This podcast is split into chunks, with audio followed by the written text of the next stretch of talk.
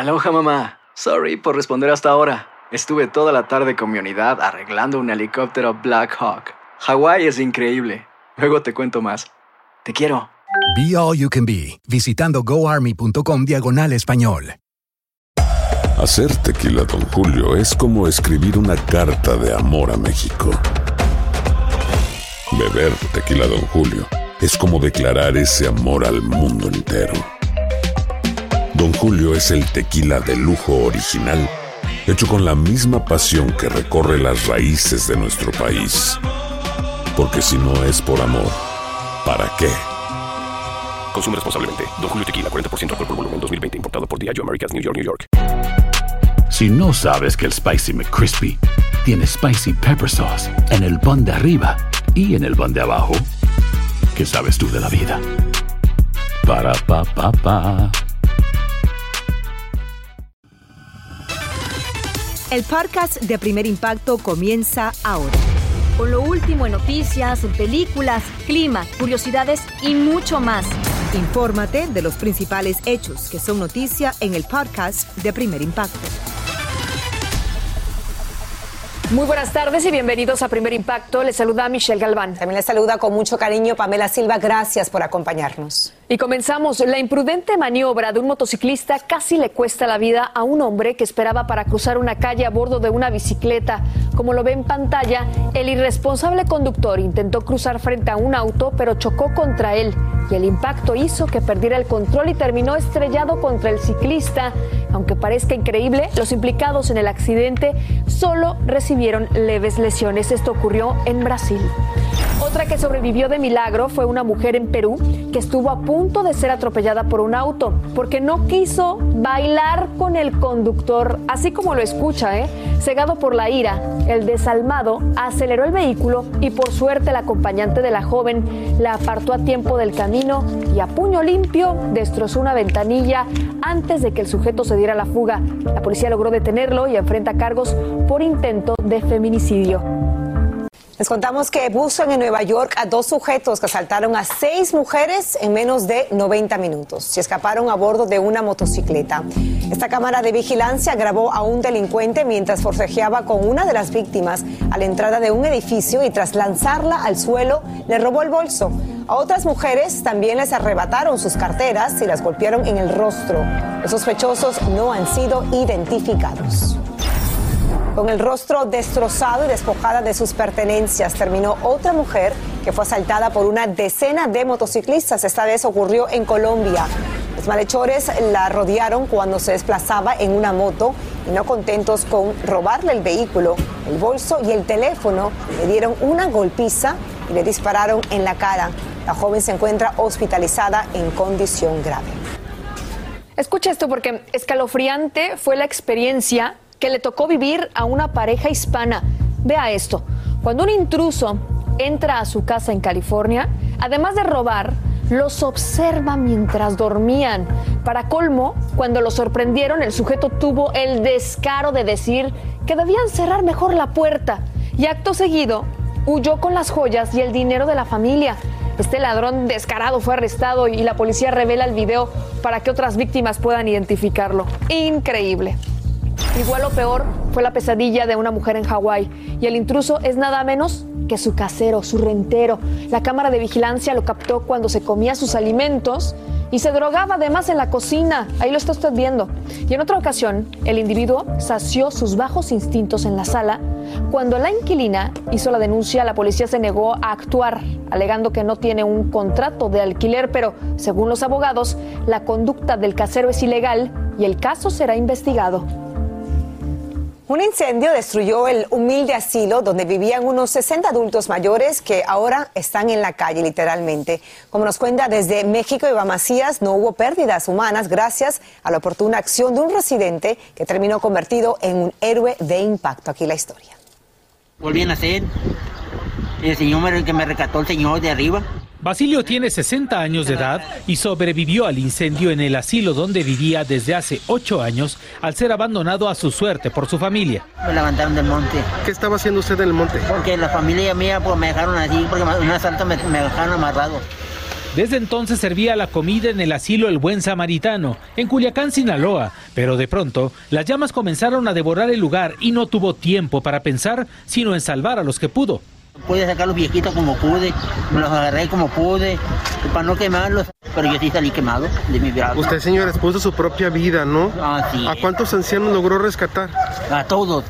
El asilo era también casa de asistencia e iglesia. Las primeras investigaciones señalan que un problema eléctrico generó el incendio incontrolable. Ocurrió un chispazo por ahí, un corto, y se prendió y ya no hubo manera de apagarlo. Entonces se quemaron todas las casitas esas. El único consuelo es saber que nadie murió.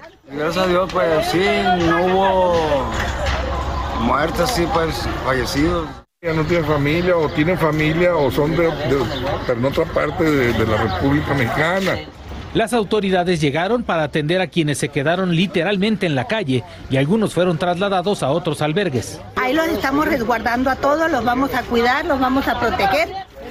Por el momento lo que quedó del asilo fue cerrado.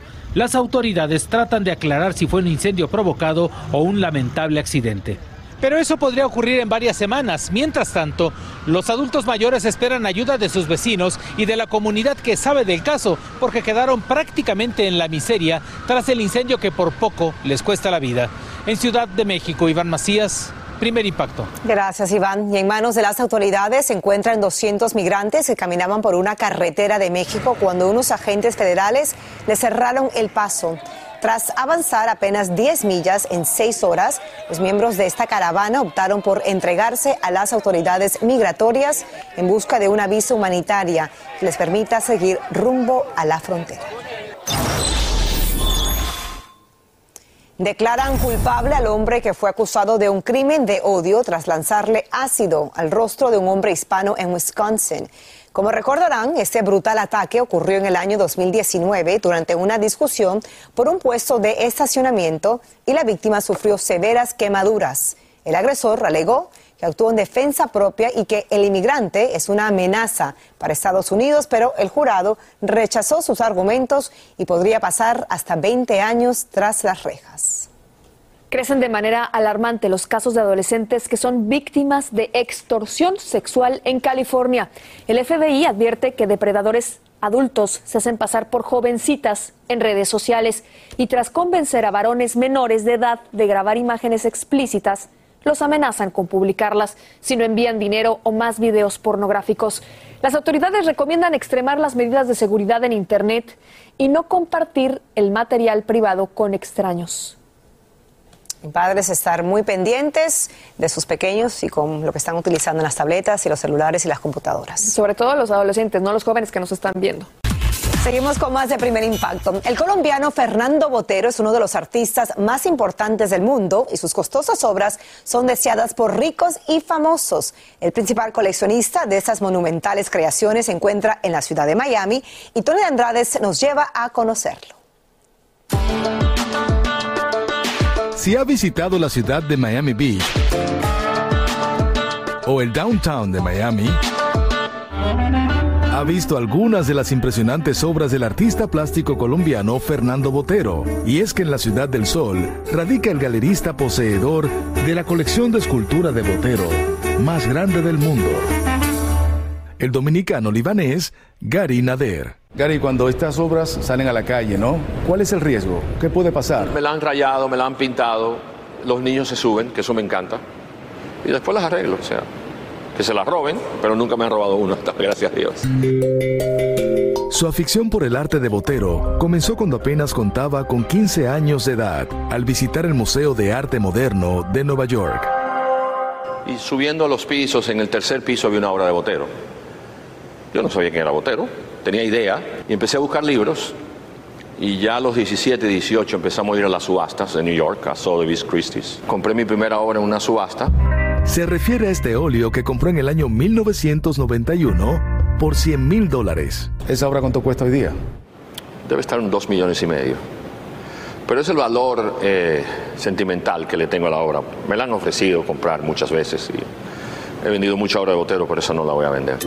En la actualidad, tiene más de 130 obras de Botero. Muchas de ellas las exhibe en su Museo Galería de Miami. Son cientos de millones de dólares, pero no es lo que importa. Lo que importa es poder brindársela a la gente que la vean a ver. Porque las obras no son para el coleccionista, las obras las hace el, el artista para el público en general. ¿Él sigue activo? ¿Sigue creando? Poco, pinta poco. Hace 3, 4 años no hace escultura. Lamentablemente ya los no le da. ¿Qué tal es la experiencia de tomarse un café con Botero? Extraordinaria, porque es un hombre sumamente chistoso, ah, genial, afable, ah, muy simpático, cero egocentrismos, fantástico. El interés de Gary por las artes comenzó a muy temprana edad en su terruño. Su padre tenía una galería en Santo Domingo. Ahí aprendió a conocer las obras de los más importantes artistas del mundo. ¿Cómo recuerdas a tu padre? Uf, con mucho amor. Un padre excepcional. Tuve una niñez fantástica por mis dos padres. Mi padre falleció lamentablemente hace muchos años. ¿Tú ves algo de tu padre en Botero? Mm, mira, algo. Primera vez que me lo preguntan, pero sí, son muy parecidos, ¿eh? En, ah, qué bien. Qué bien que me has preguntado eso, nadie me lo había preguntado. Quizás por eso le tengo tanto cariño también.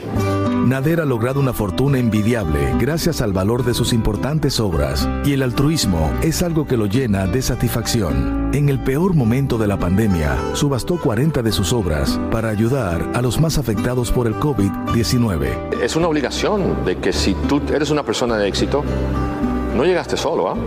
No llega, nadie llega solo a ningún lado. Apoyar a, a la gente que está necesitada me da un inmenso placer.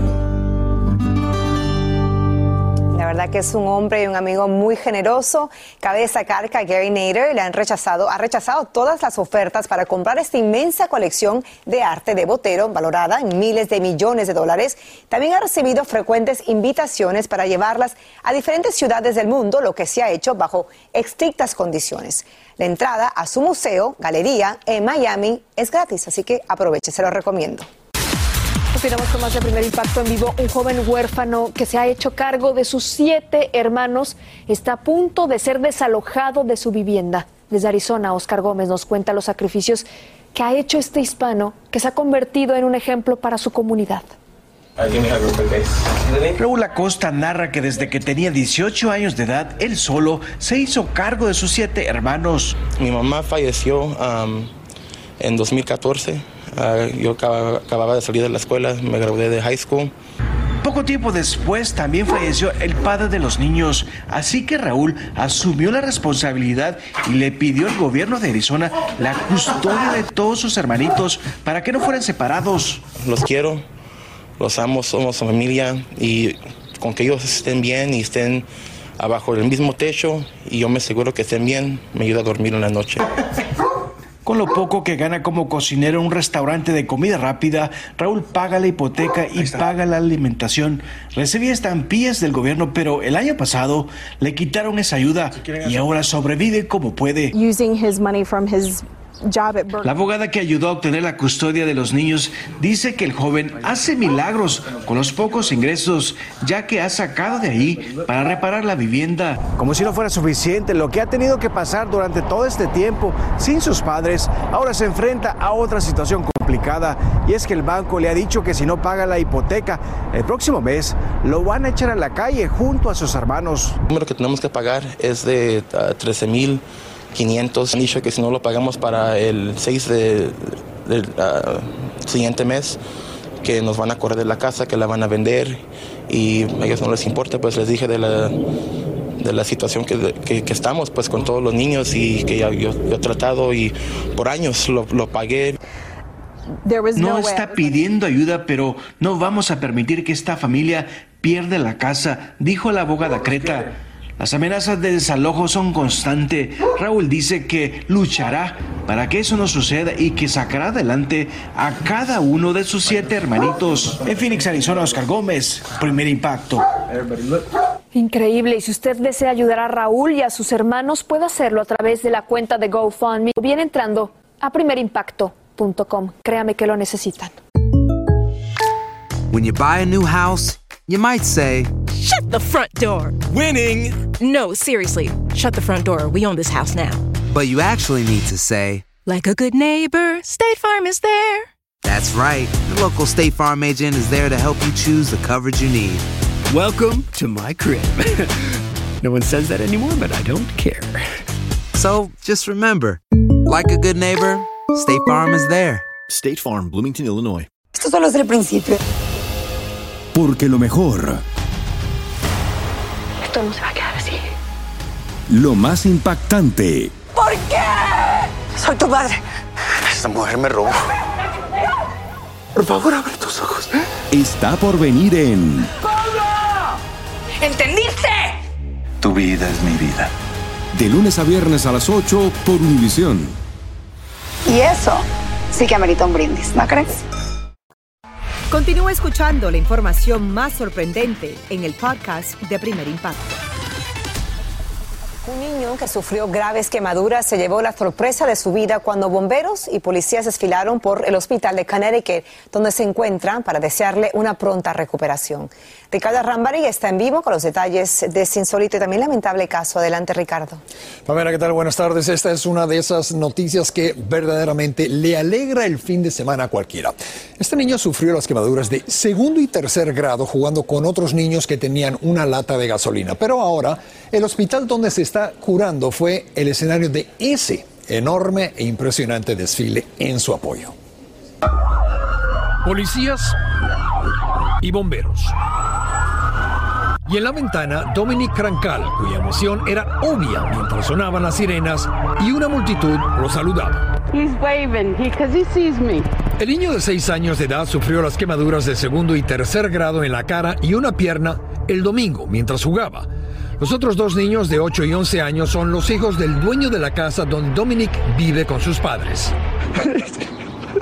El pequeño fue alcanzado en la cara con una pelota de tenis remojada en gasolina que le lanzaron los otros chicos. Fue un ataque de bullying, dice su madre. He threw a ball at his face and set my son on fire. La familia de los otros niños disputan esas alegaciones. En todo caso, el pequeño Dominic ha estado lidiando con la situación con gran valentía. Su pasión son los perros y cuando crezca quiere ser policía.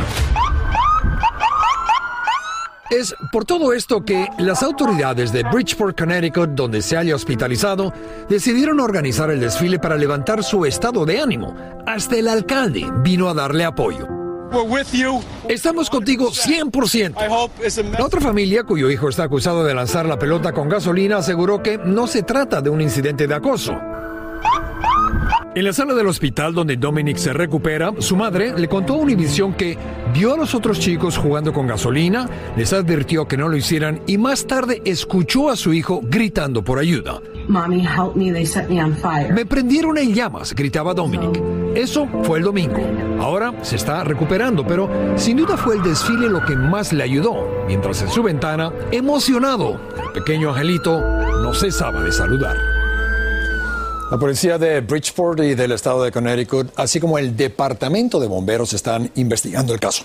Dominic podría regresar a casa pronto, según los médicos. Lo que sí va a estar un poco más difícil es la reconciliación de estas dos familias, para que se hallan en una verdadera guerra de palabras. Regreso contigo. Bueno, ojalá logren superar. Lo más importante, Ricardo, aquí es que ese menor Sí. se recupere por completo con el generoso apoyo de su familia, su comunidad y sus seres queridos. Y parece que va a quedar sin cicatrices Ojalá que lo sea. afecten mucho. Muchas gracias, Ricardo. ¿Cómo? Para cambiar totalmente de información, y es que, mire usted, advierten que tomar siestas demasiado largas podría incrementar el riesgo de desarrollar el mal de Alzheimer.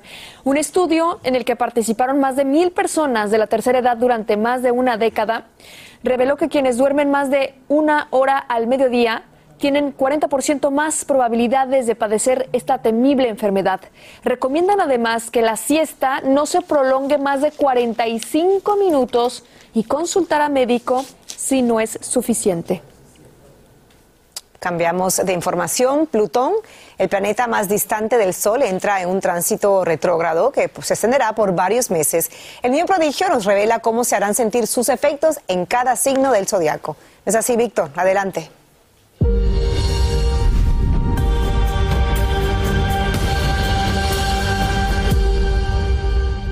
Y eso, mi gente, muy buenas tardes. Y desde hoy hasta el 7 de octubre Plutón entra en su fase retrógrada en el signo de Capricornio. Este movimiento intensifica la lucha de poder en todas las escalas. Además, mañana ocurre el primer eclipse solar en el año en el signo de Tauro. Y esto te va a llevar a ser más inteligente con el manejo del dinero. Veamos qué le depara las estrellas a los signos del zodiaco. Y empiezo contigo, los signos de fuego. Aries, ahora vas a dar pasos muy importantes en tu vida y te vas a guiar por tu intuición y también por tus seres de luz. Así que presta mucha atención, especialmente en tus sueños. Leo, el equilibrio y tu parte emocional estará en sintonía durante los próximos días. Cuida mucho tu dinerito y evita inversiones que no son inteligentes. Sagitario aprovecha porque tu mente estará productiva y llegarán muchas personas que te van a ayudar a desempeñarte y te apoyarán en tus ideas. Esto te dará confianza en ti mismo y en tus habilidades. Y ahora es el turno de los signos de tierra.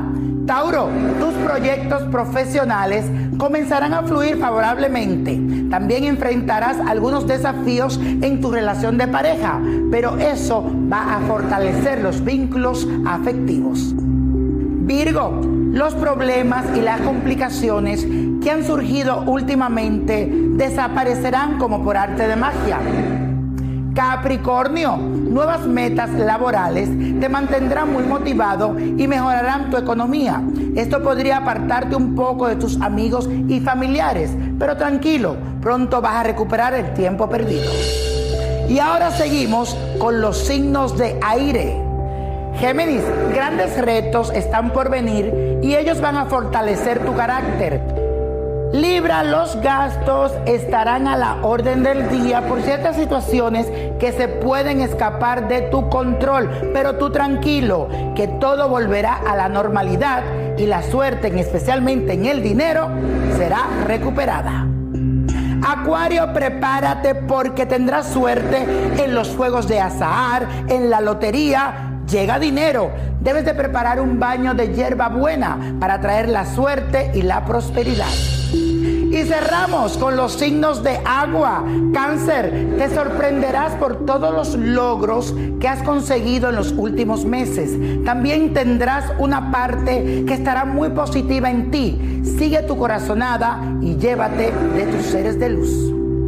Escorpio, tendrás unos gastos inesperados, pero nada te va a descontrolar, al contrario, te pondrá más fuerte. Busca tiempo para disfrutar de un buen momento de relajación y de calma.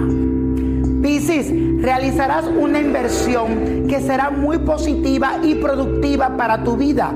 También vas a evolucionar a nivel profesional, pero sé prudente y discreto y no cuente lo tuyo. Y la copa de la suerte hoy nos trae el 21, 36, 58, 69, 78, 82 y con Dios todo, sin el nada. Y repite conmigo, let it go, let it go, let it go. Let it go, que se vaya todo lo malo. Se celebró la gala anual de la Federación Hispana en el Museo de Historia Natural de Nueva York precedida por Lin Manuel Miranda y la cantante Camila Cabello, que fue honrada por su labor humanitaria tras su aporte a diferentes causas a favor de los latinos. Y Daniela Polanco estuvo allí y también conversó con Natalia Jiménez y mucho más adelante. Veamos.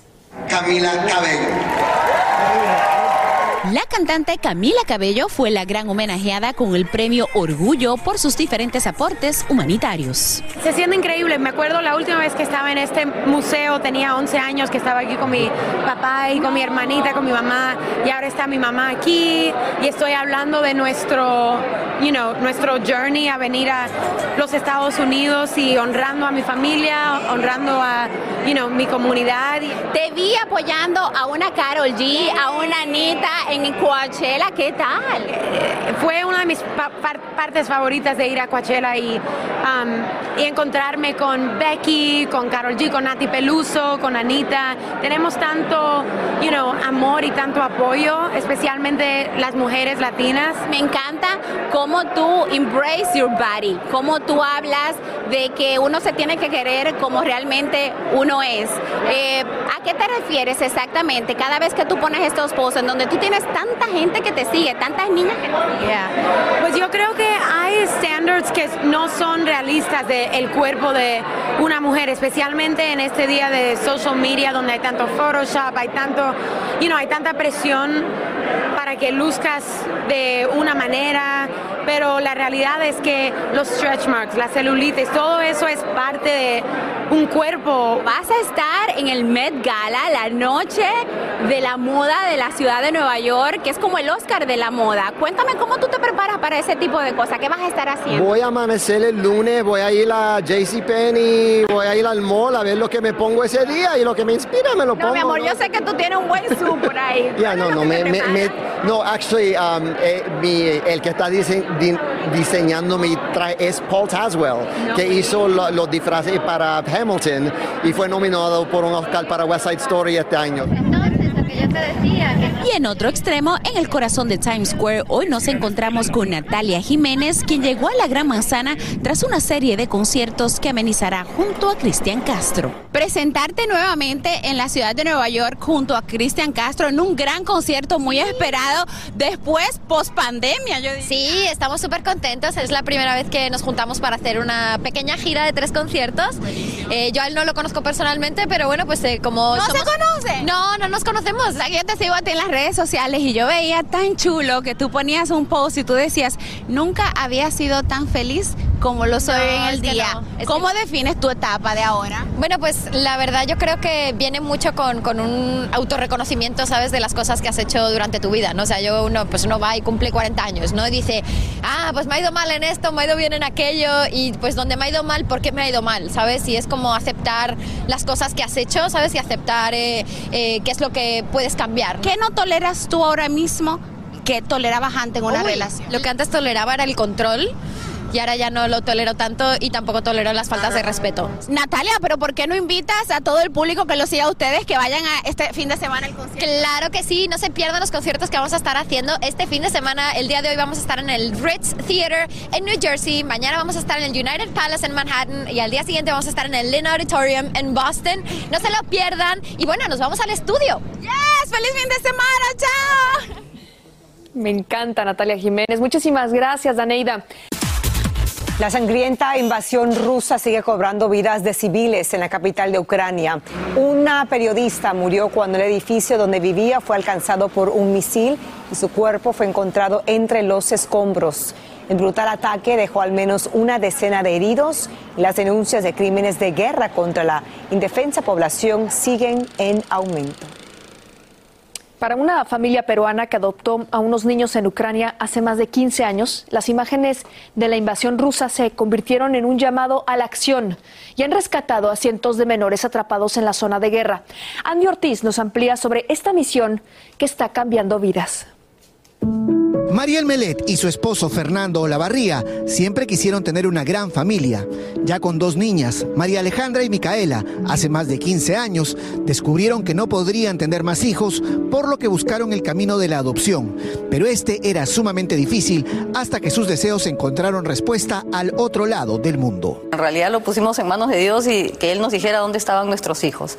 Entonces empecé a buscar en internet, a buscar, a buscar, a buscar. Así fue como descubrimos que nuestros hijos estaban en Ucrania. Por eso cuando me preguntan por qué elegiste Ucrania, yo digo, yo no elegí Ucrania, Ucrania nos eligió a nosotros. Fue así como llegaron a sus vidas Fernando, Nicolás y Santiago, de 5, 4 y 3 años respectivamente. Hoy son ya unos jóvenes deportistas y estudiosos que devuelven con creces el cariño que han recibido, como Nico, quien padecía de parálisis cerebral y gracias al amor, cuidados y mucha dedicación de sus padres peruanos y de sus hermanos, hoy es un joven alegre y lleno de cariño para todos. Pero un manto de profunda tristeza ha caído sobre esta familia desde que comenzó la guerra en Ucrania. Fue terrible, la verdad que no podíamos ni dormir de pensar en esos niños que pensábamos que fueran nuestros hijos, a ver que estuvieran viviendo entre alarmas de bombardeo, corriendo al, al- al refugio subterráneo. Me dio pena, en verdad me dio pena porque yo nací en Donetsk, pero viví en Mariupol y ahí fue mi primera, o sea, había un McDonald's ahí y fue mi primera hamburguesa que yo pude comer. Y ahora como está bombardeada, me da pena también. Las imágenes y las historias que llegaban desde el otro lado del mundo eran devastadoras, sobre todo para Mariel y Fernando, pues al adoptar a sus hijos tuvieron que vivir varios meses entre Donetsk y Mariupol, lo que es ahora una zona devastada por la guerra. Pero todavía les quedaban amigos allí y una de ellas es Masha, coordinadora de una organización que se encarga de cuidar y buscarles un hogar a niños huérfanos y que quedó atrapada en el fuego cruzado. El primer esfuerzo fue sacarla a ella y a su familia de la zona. Para ello unieron esfuerzos los padres peruanos que tienen hijos ucranianos. Masha Suborova es la representante de Milagros del Corazón allá en, en, en Ucrania y es la que facilitaba todos los procesos y ahora se encargaba hasta últimamente de los niños que salían en acogida. Así, poco a poco, se fue tejiendo una red que les permitió organizar un plan de rescate para decenas de niños. La misión era salvar a este primer grupo de 86 niños y 15 cuidadores. Ya tenía todo coordinado con el gobierno ucraniano, ya habían conseguido hospedaje, eh, albergue, digamos, para acogida en España. Ya tenemos un comedor para ello se necesitaba no solo financiamiento, sino un esfuerzo logístico y de seguimiento, pues las autoridades ucranianas solo dejarían salir a los pequeños hacia un albergue seguro y coordinado con anticipación. Los niños iban a salir inicialmente en tren, pero como todos sabemos bombardearon la estación de Lviv, donde ya están los niños esperando para poder salir. Entonces hubo que buscar un plan B de transporte y ahí es donde entra la organización madrina que es la que se encarga de transportar a los niños en unos buses. Y finalmente, se logró coordinar la salida de los niños hacia España en un avión del Ejército del Aire Español, una operación que tuvo a todos con el alma en un hilo hasta que los niños estuvieron a salvo. ¿Cómo se dice? Esto ha llenado de energía y optimismo a la familia de Mariel y al resto de los padres peruanos con niños nacidos en Ucrania. Ha sido tan increíble el apoyo que hemos recibido y la solidaridad acá en Perú que ya estamos llegando a, poder costear el rescate no de, los, de las 100 primeras personas, sino ya vamos como por 300. Pero desgraciadamente hay 6.000 niños aún atrapados en orfanatos en la zona de, de guerra. Queda mucho por hacer. Si quiere sumarse a esta cruzada para sacar de la zona de guerra a los niños ucranianos que se han quedado huérfanos, entre a primerimpacto.com.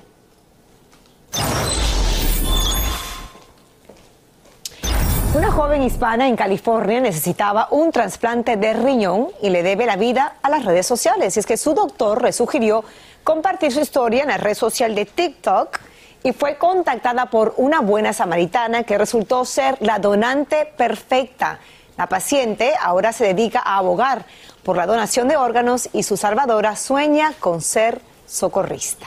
Qué linda historia. Con esa conmovedora muestra de solidaridad y amor al prójimo, despedimos la semana. Feliz fin de semana. Nos esperamos el lunes con mucho más de Primer Impacto. Buenas noches. Así termina el episodio de hoy del podcast de Primer Impacto. Encuentra episodios nuevos de lunes a viernes, primero en la aplicación de Euforia y en todas las plataformas de podcast. Como siempre, gracias por escucharnos.